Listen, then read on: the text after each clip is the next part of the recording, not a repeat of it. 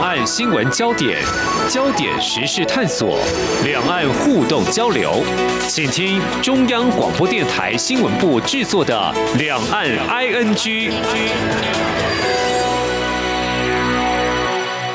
欢迎收听两岸 ING，我是宛如。在今天礼拜四的节目呢，我们精选了一篇独立评论在天下的文章。你看，台湾接连好几个寒流来到，就觉得好冷好冷，对不对？但是你今天听完这一集节目，我相信你会跟宛如一样，就像看完这篇文章，你会觉得好温暖。这是个有暖意的一篇短文，但是里面有好多好多的故事要跟大家一起来分享。所以，我们今天赶紧邀请到。独立评论在天下有机教育专栏的作者，同时也是政治大学幼儿教育研究所的所长李淑金李所长，跟听众朋友一起来聊聊天。哎，所长你好，你好，宛如你好，好老师，我看到这篇文章特别有感，因为宛如我自己目前也在学校读书啊，然后就会遇到一些呃来自于中国大陆的同学啊，他们就会跟宛如聊到说，哎，马上就要过年了，可是今年的年没有选择回家。你知道吗？在过去，对陆生朋友来说，可能很早就开始要准备订机票，准备要回家，在放寒假的时候。今年跟二零二零年是格外的不一样，非常辛苦，或者说特别的一年。所以，老师其实，在您的研究所里面，您的系所当中，其实我相信也遇到不少像这样子来自于中国大陆或者是香港的学生哦。对，因为呃，他有机会跟学生聊，然后尤其是最近，因为可能天气特别冷。然后呢，跟学生聊到他们的近况的时候，然后刚好也聊到说，哎，他们今年要不要回去过年的问题，啊，我就发觉到他们的表情其实是有一抹的落寞，落落寞，对，那。我在观察他们在阅读他们的表情的时候，其实当时我的想法就是当时我整个感觉，其实又回到我在英国念书的时候。那我们的农历年，其实，在西方国家是还在上课的，是我们的第二个学期。我们第二学期大概是一月六号左右开始，所以大部分的时间是没有办法回家过年的。有一些比较国际的学院，它可能。会有一些，例如像嗯，Chinese New Year 相关的一些相关的活动，但是因为我自己所处的在剑桥大学所处的耶稣学院里面是一个比较传统的白人中心的学院，所以我们是不会有这些活动的。所以其实坦白讲，我都好羡慕一些国际的比较国际的学院，就是比较招收比较多的研究生，比较比较新的那些学院，来自不同的国家的同学，大家会有一些跨文化的交流。对，对我真的很羡慕，然后就就会觉得，哎，我们当我们的节日有受到关注。那种感觉是一种存在的感觉。哎，对啊，老师，像您在英国读书，如果要感觉中国年就是过年的氛围的话，大概就是去 China Town 唐人街嘛。哦，其实坦白讲，因为那时那时候学期都还在进行，要去 China Town 可能要去伦敦，那时候其实其实交通费也不便宜，所以通常我们可能就会一些。华人，或者是有，我们通常会跟韩国学生，呃，因为韩国也过。也过农历年，还有港澳学生，嗯，对，还有像中国学生，我们就会一起。那大家会围炉吗？对，呃，对，就会非常有趣的是，我们有时候可能没有锅子，然后有就就有人就很很聪明、很创意的，就会把电锅就把那个电锅洗干净，大桶电锅，对，大桶电锅，然后那个底锅本身的热就 可以变成围炉的那个炉。哦，我还没有在台湾这样用过，哎，因为台湾不需要。对。我没有想过弄成像锅子一样的。留学生会变得很有创意，因为你要制造出能吃的东西。对啊，我就是当时在想说，老师你这样讲英国，那他们有这种大锅子可以围炉，有这种氛围吗？哎，真的有。台湾的大锅电制造出这样的氛围，然后这样的氛围，呃，会让自己有一种跟家乡同在的那种仪式感。对，这个仪式真的很重要。对于华人社会来说，你看现在的学生好。即便不能回家，但我相信彼此之间的跨国视讯应该是很频繁的。对，那。当年好，老师您念书的时候，一通电话如果是长途电话很贵的，那能讲多久呢？写信那还还要很久很久的时间才能到，好。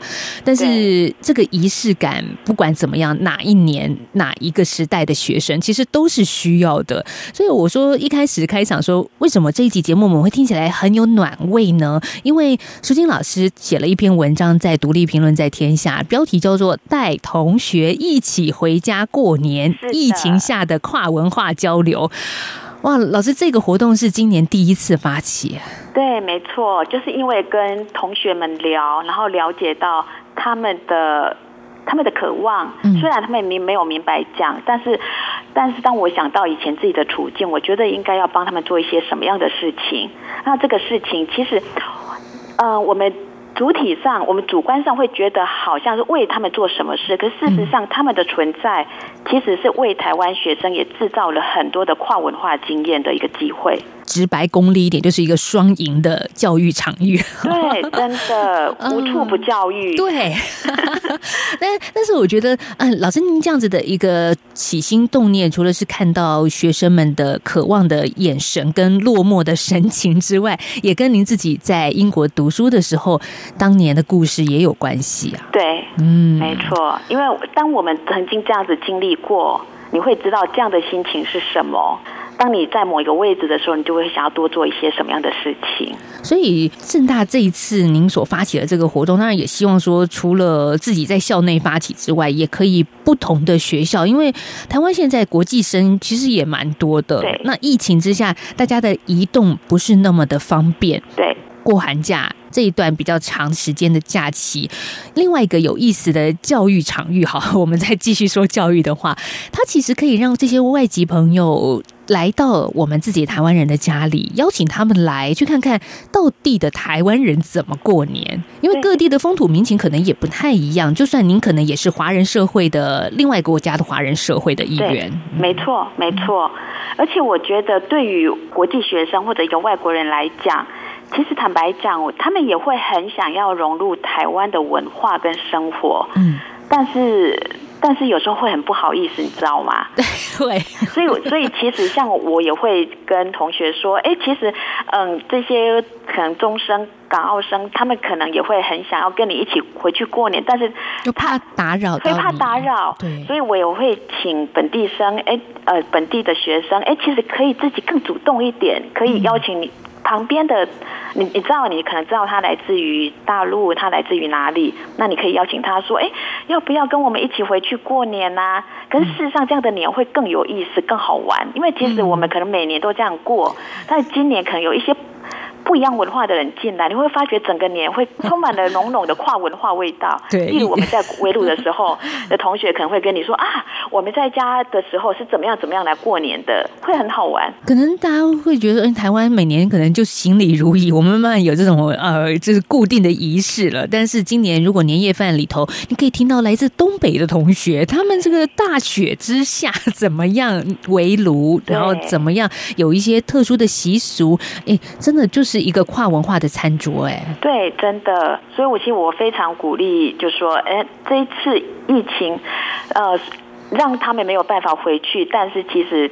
也因为这个机会，让他们的文化可以更丰富。我们对于嗯台湾之外的其他所谓的异文化的一个深层的一个了解。那另外还有一个很重要的，我觉得老师在文章上面写说，带同学回家过年还有附加价值，就是啊，客人会成为焦点，你可能会可以避开一些你不想听到的话题。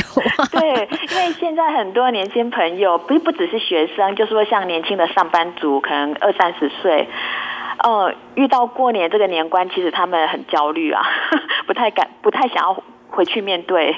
尤其像可能到了一个每年要一直被关注的成家立业的问题，那我觉得如果如果例如像呃，在你的公司或者工作环境里面，如果刚好也有这样的一个国际工作者，我觉得也可以试图邀请他们回去你们家。那我觉得这样的话，对你来讲，我觉得。对于这些敏感的议题，它会是一个一些 relax 一点，一个缓冲，一个缓冲，大家的焦点就不要放在你个人的身上。那些好久不见的叔叔伯伯阿姨啊，就可能会说：“哎，你今天带来一个这个新朋友，来介绍一下吧。”然后就开始聊新朋友的故事。对对，所以这也是一个很好的策略吧。好，真的很有意思的一篇文章，是在独立评论在天下带同学一起回家过年。所以这真的是一个正在台湾进行式的活动哦。如果您觉得说你可以接受老师刚刚这样子的一个观念，然后也可以做一个好的接待者，就请你把同学邀请到家里一起来过年。就是每个人在自己的单位，如如果说你是你单位的主管，你也可以发起这样的一个活动，来做这样的一个媒合的活动，或者或者你只是。一个员工而已，你可以刚好哎，刚好认识你们那个工作单位、工作场域里面的其他的义工，或者是他们我们就是因为疫情没有办法回家的这些工作者，也可以。邀请他们回去，我的意思是说，你可以自己来做自己的媒合。好，所以就希望不同的学校，您也可以一起来响应这样子的活动。那如果是在工作场域的话，你可能也会有一些来自其他地区的朋友。过年的时候，你知道他一个人形单影只的在宿舍很无聊，你也可以请他到你家一起来做客。对的。好，如果从学校里面来出发的话，其实最近几年台湾的南向政策也做的蛮彻底的，就会吸引很多的东南亚的大学生来到台湾读书。对的，其实文章里面老师您也提到有一个研讨会里面，你看到了有些学校因为招收东南亚学生比例比较高，所以他们有一点自我嘲讽啊，就说呢是外劳大学。对，其实当我听到外劳大学这个词的时候，其实我蛮难过的，嗯，因为我自己做嗯东南亚相关的研究，那我其实包括我有几次到越南去做田野研究，我会知道其实他们的文化其实是非常非常深，那而且他们，我觉得他们。的一个日常，其实有很多我们需要学习的部分，但是我我们可能因为呃早早期媒体的影响，然后再加上可能一九大概是两千年前后在台湾那那段时间有一些跨国婚姻，所以我们对东南亚的想象就会觉得哦哦就都都是外劳，或者是我们就会觉得他们好像是低一等，但是因为这几年呃。整个就是在教育部的新南向政策的一个推波助澜，其实真的很多的东南亚的学生进到学校，其实丰富了很多我们的文化。但是我觉得真的很可惜的是，我们对他们了解有限。嗯，而且重点是学生们。本地学生们不见得有意愿想要去多认识他们的文化，那我觉得这是相当可惜的。因为如果说我们如果我们觉得我们未来机会可能是在东南亚的话，那这些人已经都到你的面前了。你却没有机会好好的去认识他们，那我我会觉得那是一个遗憾。是，就算即便在同一个学校，可是彼此却好像平行时空一样。我过我的日子，我不管你，也不想认识你。然后呢，那些来自于异地的同学，可能也就只好自己成为一个小群体。对，真的非常可惜。所以，像我在通识课程，我就会要求呃同学去做一个作业，就是认识。国际学生的作业，哇，对，然后呢，我要让他们透过跟他们的访谈去认识他们的文化，然后呢，进一步要去学他的语言，因为语我们也知道语言其实包含了文化，所以呢，呃，透过。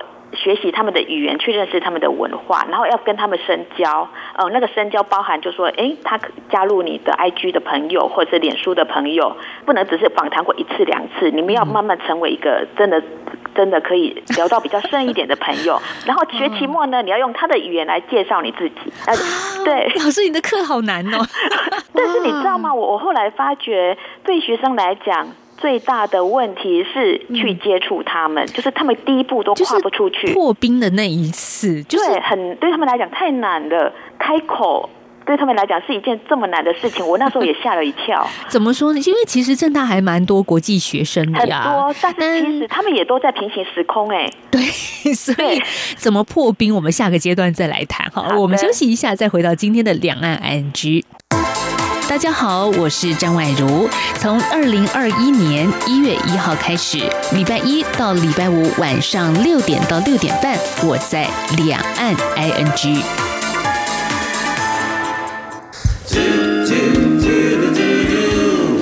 一起听最有 feel 的台湾之音。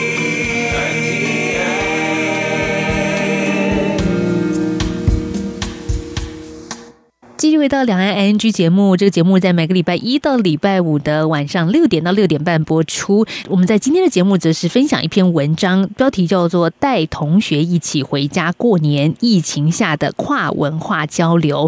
那这篇文章呢是刊载在《独立评论》在天下的专栏里面。那文章的作者是政治大学幼儿教育研究所李淑金所长。好，所长刚刚在上个阶段其实谈到了很多在台湾的朋友当。个称职的主人邀请呢，你在台湾所认识的异地异乡的朋友到自己家来过农历春节。有另外一件事情，老师刚在上个阶段的后半段聊到，其实他在课堂里面也不断的。带着学生去体验，或者是直接接受这种跨文化的冲击。那舒金老师，那你请学生做这样的作业，学生怎么样在课堂里面把这样的平行时空的校园变得是有交织性的校园呢？呃，对这个部分，其实对于现在的大学生来讲，真的是一大挑战。嗯，因为他们。的教育过程当中，他们被要求只要好好的念书、考高分就好了。所以，当他们要开始跟同学面对面，包含哦，你知道吗？就是就是一个班级里面，我要让他们彼此认识彼此，都一样，都是正大的同学，都是本地生，这样只是这样子而已。有些人就会就就会觉得对他们来讲很困扰，因为他们不知道如何。聊天，这是一个很大的困扰。就算即使都是本地生哦，如何聊天现在也变成一个门槛了吗？是真的没骗你。所以我觉得主要是，我觉得我们的教育的历程，为什么现在呃，我们谈到一零八性课纲，嗯，这么的重要？因为其实教育不是只是一个能够把自己考高分，然后自己很优来证明自己的优秀这样的一个过程而已。对，呃，尤其在未来的一个时代的一个 AI AI 的时代里面。如何跟人家聊天？如何去了解对方的需求？如何去了解客户端的需求？哎，我这那都是非常重要的一个开始。但是我发觉现在的学生这一块的能力，因为有些是害羞，嗯，那有些是真的不知道怎么开始。那我突然觉得这真的是很有意思的一堂课，哎，就是。如何聊天也可以以后成为大学必修课，因为它是一个老师。您刚刚说到这么多，一个未来你要出社会工作的必备条件之一嘛？对，绝对是。所以不是只有纸本写答案 A、B、C。对呀，而每个人也都在改变啊。那你如何透过聊天的方式理解他正在想什么？他需要什么？那他需要什么样的协助？因为我发觉现在的学生，呃，就说有时候遇到问题。他不轻易求救，是因为他不知道怎么跟别人说他现在遭遇了什么样的问题。好，那老师，您的课堂上到底怎么样去引导学生去跟同一个学校的外籍生对话？这基本上就是，其实你可能第一堂课就要有一些前导型的练习，包含像我我的课第一次课，一定一定都要让他们有一个破冰的聊天，就是。你要先认识周周遭的人开始，所以呢，我会在我自己先简单让他们认识我之后，我我就会跟他们说，哎，我也很想认识你们哦。那你旁边的同学也会很想认识你们，你旁边的同学其实就是你未来很重要的一些资产。所以我的我会让他们先认识，从先从认识周遭的人开始，那就是一种聊天的练习。然后之后当他。觉得，哎，聊天是一件非常有意思的彼此的交流跟学习，慢慢的好 level up。慢慢的，那个整个 level 就层次就要提高了。好，那我们现在要做一些文化上的一个彼此的理解，所以我又把他们推出去了。嗯，我就希望可以，他们可以找不同文化的人来做一个文化的交换。可是那包包含语言怎么找呢？就是有啊，我就是所以刚开始很多人就会觉得不知道怎么找，我就跟他说，华语中心那边有很多国际学生想要学华语的啊。你可以跟他跟他们做语言交换呐，对，然后你可以在那边贴一个告示，就说，哎，你想要语言交换。像有些同学其实还也还蛮有趣，但是他聊天聊出信心来的之后呢，他就他就在门学校的门口在那边。因为每次下课总是有很多国际学生经过嘛，嗯他就在那边观察，就是有哪一些人或者有些落单的，他就会过去跟他聊聊天啊，一聊一聊就是聊聊之后就会觉得哎很有趣，因为其实原来才发现对方也好想认识台湾学生哦，但是他们其实也不知道怎么开始，就是没有那个桥梁的感觉，然后这堂课给他们压力，就是一定要去认识，然后最后才发现原来彼此都有这样的需求，但是。是可能害羞或没有机缘，就搭不起这样的桥梁。没错，那还有另外一门课多元文化教育，我也会把同学推出去。像有些同学，我就让他们嗯去东南亚的餐饮店，嗯嗯，去认识从餐饮去认识他们的文化。例如说去越南越南餐小小吃店。去吃越南小吃的同时，你可能要找那种平常他们没那么忙的时候去吃，然后去吃了几次，让对方认识你了之后，你好好跟他们聊，哎，这这道菜为什么会这样吃？是因为当地什么样的一个一个什么样一个特殊的一个背景？就透过这样的一个饮食的一个过程，也让他们认识到另外一个不同的一个文化的一个场域里面去。啊，老师，您这样一讲，我又想起来一个我自己在呃学校里面很有趣的一个例子哦，就是有一次我去学校带了一个自备的家常菜的便当，那。陆生同学就围过来看，我想说这有什么好看的？因为我也不太会煮，然后其实就是很简单的一个料理这样子。对，结果呢，同学就说他好想知道台湾人平常在家里吃什么。所以其实他们也对我们很有兴趣，其实他们也没有这样的。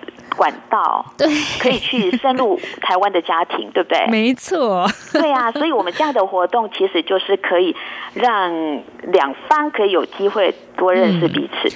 对，所以这个缘起一方面，其实老师在二零一九年也曾经到德国去参加一个有关于教育的年会，对，里面其实也有一些德国正在现在进行试做的案例啊。对，没错，我那时候欧洲教育年会其实就是在德国的汉堡大学。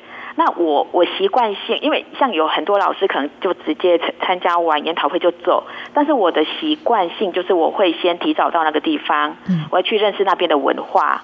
然后去认识、去了解一下当地的教育是怎么做的。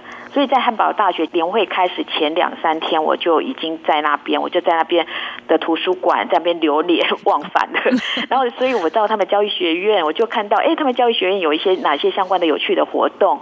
所以我那那那次印象很深刻，就看到他们有一个 body program，就是一种就是伙伴计划。那因为他们觉得。要装备未来的老师们的跨文化能力是非常非常重要的，因为我们也知道德国在几年前遭受了呃蛮多的难民以及移民进来，是，所以他们觉得老师本身的跨文化素养必须具备，否则在教育的过程之中可能会伤害一些孩子。所以他们呃，他们在教育学院就发起这样的一个跨文化的伙伴计划。那他们希望透过这个计划，可以让他们未来当老师的这些学生们，在当学生的时候，就能够有一个跨文化的国际视野进来。所以在这个计划里面，他们就其中有一项就是说，嗯，你你如果有机会可以接待。国际学生那会可以当成他们他们未来可以认证成为跨文化素养证书的一部分。我觉得是一个非常好的一个规划。对，而且我们现在这个时代，你真的很难，就是单一国家你就可以自己好好的过日子。你看现在我们说形式上好像类似锁国这件事情，大家听起来就多震惊啊！就是无法跨国移动。其实，在正常情况之下，跨国的交流跟移动是很稀松平常的。对，真的，就像其实我们可以看美国，美国，美国，我们以前念书的时候就会说，美国是一个没。Melting pot 就是熔炉，大熔炉。但是其实真的到过美国人都知道，其实它是个沙拉盘。对，现在就叫沙拉盘了。对，就是很多元，而且大家都可以看到每一个食材它自己原本的样貌。只是大家汇集在一起。对，因为毕竟每个人不是中空而来，就是每个人来到这个场域，其实都有他之前的一个带着他的文化而来的。嗯，那如果每个人彼此之间可以哎，透过这样的一个彼此交流，彼此的有更深的理解。那我就会觉得，哎，这样子就很好玩啊！这样的世界多多远呐！哎，老师，我觉得你的课堂好像都在玩呢，就是 一定要玩，玩当中学习，好，好有趣哦。那我们一定要跟这个听众朋友郑重来介绍一下，李淑金老师最近出了一本新书，叫做《野力翻转惯性教育，培养独立性、思辨力跟创造力》。对，那个野就是野生的野。嗯，野力作为一个呃野孩子，其实那个野本身就是一种能力。我们不要觉得好像很会念书、很会考试的小朋友才会有前途，错了。哦，我记得我二零一二年左右吧，到北欧去打工换宿，然后就在他们那边的农场打工，就一个暑假在那边。那我。嗯，我记得有一段时间我都要采豌豆，呃，刚开始都是采那个温室里面的豌豆，很好采哦，就是一手就可以采好多豌豆，很容易采。但是有后来有一段时间，那个我们的主人就跟我们说，哎，外面的那个野生的豌豆要采，开始去采外面的豌豆，就觉得。天哪，好难产！你一定要一只手先握着豌豆的头，另外一只手才拉得下来。那它等于要两只手，两手并用才可以对，因为它很坚韧，真的非常坚韧。那个。真的野生的豌豆真的不容易采得下来，因为它对抗外面这么恶劣的环境，所以它必须养成自己不容易被打倒的能力。所以那一次让我印象非常深刻，就是就是会觉得说，其实我们因为我们现在少子女化，这些小朋友都被养得太好了，真的。他太好的同时，也代表说他可能失去了某一些能力。我们其实大人会有一个观念是说，因为我现在先好好的保护教育他，然后等到他出社会，好像自然就会知道一些道理了。没有自。这回事，对我看老师您书里面就强调，其实根本没有说一出社会就是一离开正大校门，好，你马上就出社会了，你就懂了。其实不是，对，其实呃，学习这档事呢，其实它就是一直连续不断的过程，它不会一夜之间长大。所以，当你前面用了好多的心思去灌溉、去保护的同时，你以为你培养出一个十全十美。